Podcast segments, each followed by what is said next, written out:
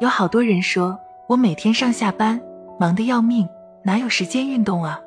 上班也不算太远，能不能走路或骑车去？这算不算运动呢？其实没有时间运动，大部分都是借口。我们人类有一个通病，那就是懒，都愿意舒服。所以，我们试着问问自己：我们回家更多的时间愿意躺着，愿意玩玩游戏，愿意看看电视，愿意待着。跑步多麻烦，跑步多累。偶尔一次还行，要坚持这样的事情，大部分人都很难做到。那今天告诉我们这些懒人一个好消息：最近英国的一项四千三百万上班族参加的研究证实，每天走路或骑车上下班可以预防心脏病。这个结论可不是空穴来风，因为在为期一年的研究观察中，发现走路或骑车的人心梗的发生率比坐车、开车的人降低了百分之一点七。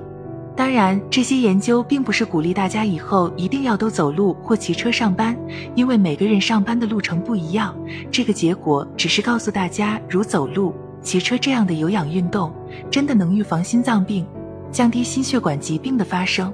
那除了走路和汽车，还有哪些运动更利于我们的身体健康，预防心血管疾病呢？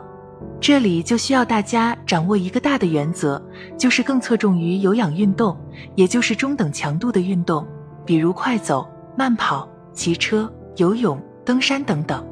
主要是心率不宜过快，控制在一百七十减去自己的年龄这个水平。比如四十岁的人，就用一百七十减去四十等于一百三十。那么四十岁的人运动的时候，心率最好控制在每分钟一百三十次左右，这样更利于控制三高，提高心肺功能。除了心率以外，最重要的还需要每次坚持三十至四十五分钟，每周三至五次。毕竟贵在坚持，持之以恒。除了刚才说的研究，英国还做了一个八万人的研究，为期观察十年，主要是探寻不同种类体育锻炼和全因死亡率的关系。研究结果显示，挥拍运动包含网球、羽毛球等团队运动，降低全因死亡率水平最强，能降低百分之四十七。其次是游泳，能降低死亡率百分之四十一。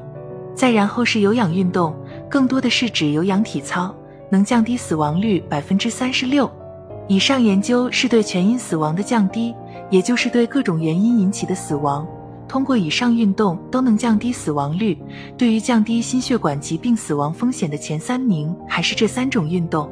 这几个研究告诉我们，运动对心血管疾病的好处。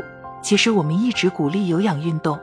总之，不管是我们老话说的“生命在于运动”，还是管住嘴迈开腿，还是各种研究，都证实运动是有好处的。如果您真的上班路上可以通过走路或骑车，那么也是一举两得。就当运动锻炼了，但我们还是鼓励大家给自己的生活安排一些时间来运动，毕竟身体是自己的。